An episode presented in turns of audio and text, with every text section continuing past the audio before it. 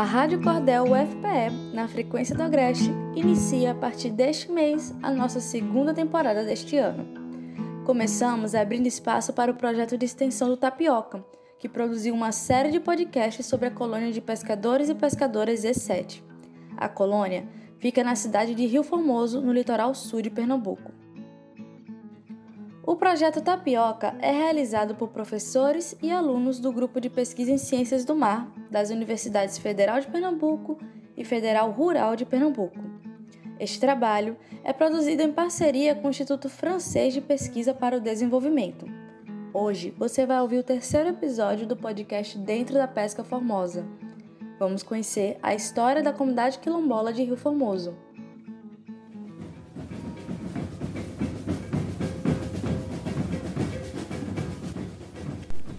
Dentro da Pesca Formosa é uma série de episódios sobre a colônia de pescadores E7 em Rio Formoso, município do litoral sul de Pernambuco.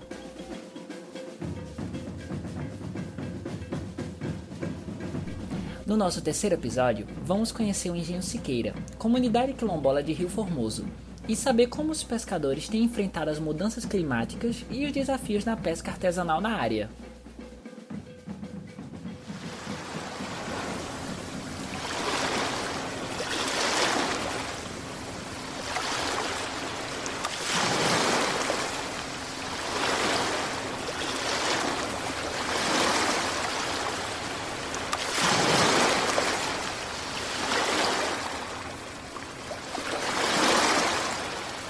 Tenho 64. Faz muito tempo que eu pesco, desde os sete anos de idade que eu sou pescadeira. Mas eu me aposentei pela Lavoura Branca. A minha vida é essa, dia a dia. Tá num canto, no outro, pescando, lavando roupa no rio, fazendo tudo, né? E tudo eu faço um bocadinho. Vou para as matas, busco lenha. Mas eu fico feliz, né? Quando eu pego, eu fico muito contente. Quando eu não pego, também vem contente. Porque a gente não botou nada lá. A gente traz o que Deus dá, né? O principal alimento que vocês consomem aqui de pescado no quilombo, qual é? Açiri, maratu, caranguejo quando tá andando, É. berdigão, sururu, ostra. E é tudo. E que a senhora mais gosta de comer, que quando traz pra casa É todo peixe. mundo quer. E peixe? É peixe. O, o que eles mais gostam é o peixe. É. É, por isso que ele falou peixe. Tem vez que tá muito fraco? Tem vez que não tem nada. Tem vez que a gente vai e pega muito. Porque nem daquele dia que eu fui, eu peguei o barco quase cheio. Não foi de Siri? Foi daquele dia tava bom. Até por momento, por maré, né? Porque todas as marés não tá pra peixe, como o povo diz, né?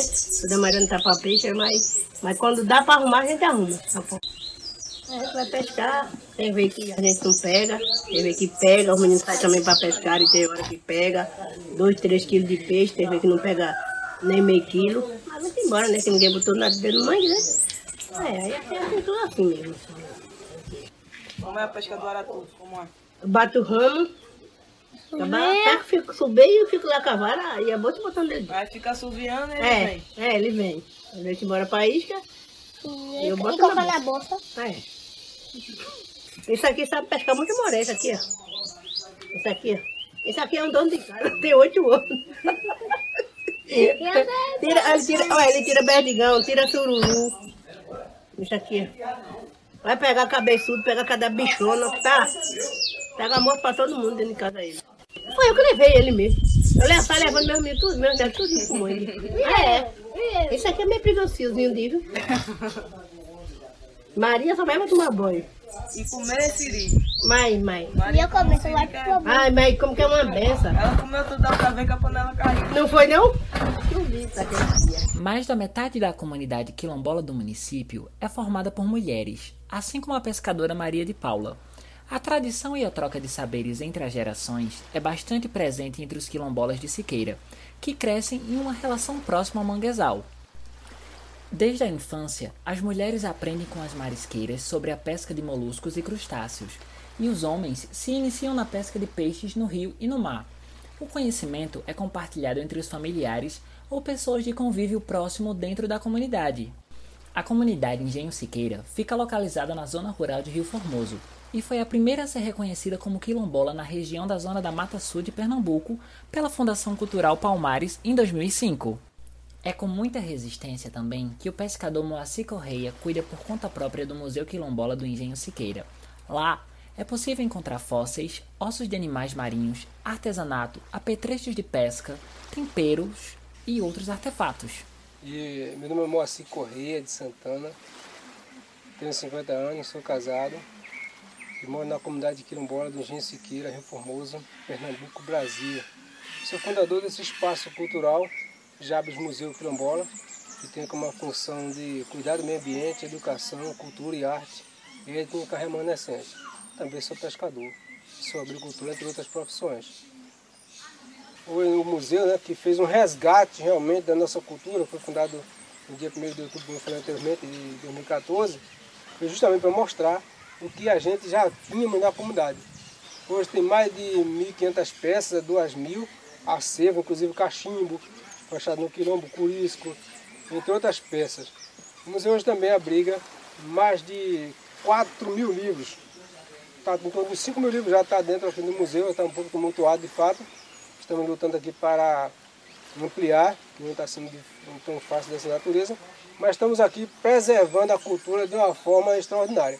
Outra coisa, na agricultura familiar, tudo que tem aqui hoje ainda é as coisas que a gente encontramos, só apenas cuidando para deixar tudo no berço da cultura local.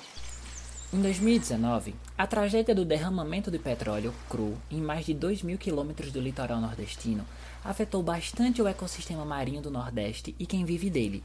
As comunidades pesqueiras artesanais da região sofreram forte impacto do desastre. Algumas consequências foram a contaminação dos pescados, afetando a segurança alimentar das famílias dos pescadores, queda do turismo, diminuição da renda das marisqueiras, além da devastação e da poluição de manguezais, corais, praias e rios. A aproximação com a preservação ambiental que os pescadores artesanais do Quilombo têm fez com que eles sentissem drasticamente os efeitos desse crime. Foi um momento muito ruim, um momento de surpresa. Nós ainda jamais nunca tínhamos visto né, esse material dentro da nossa história de manguezais.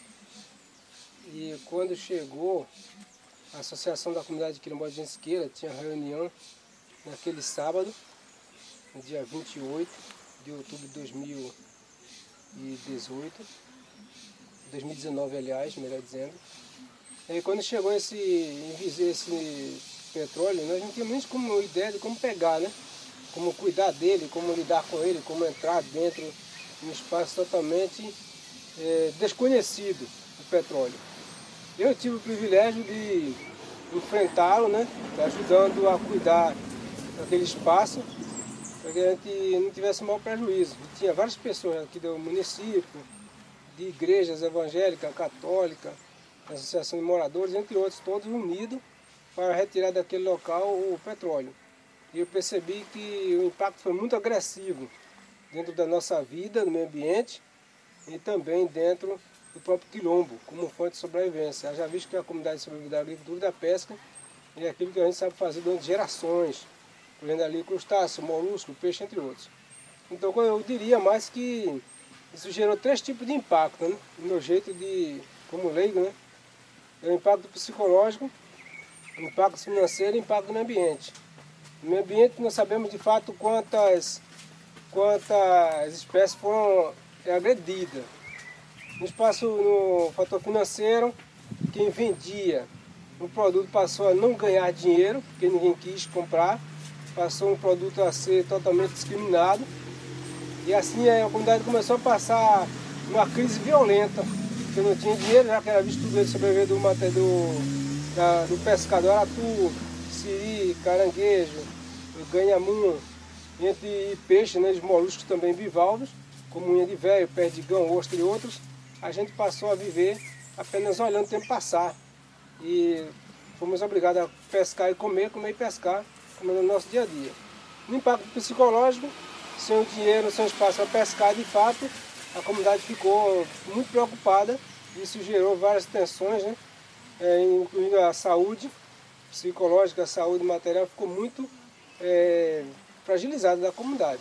Dessa forma, como a gente não sabia como ia é, continuar.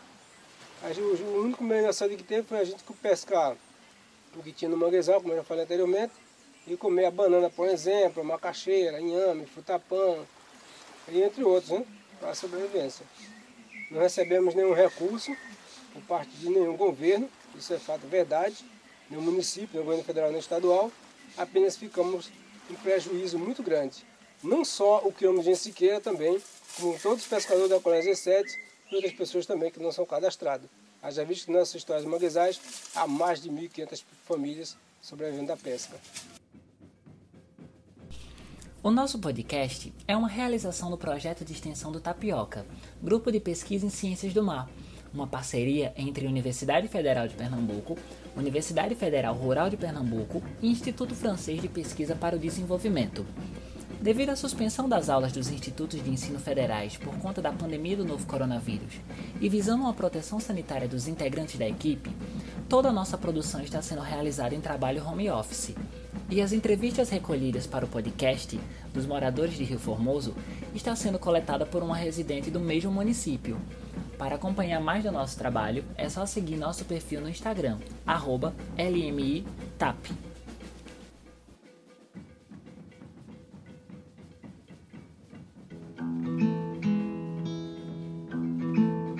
Esta é a Rádio Cordel UFPE, na frequência do Agreste. Você acabou de ouvir o terceiro episódio do podcast Dentro da Pesca Formosa, do projeto de extensão do Tapioca, o novo parceiro aqui da Cordel.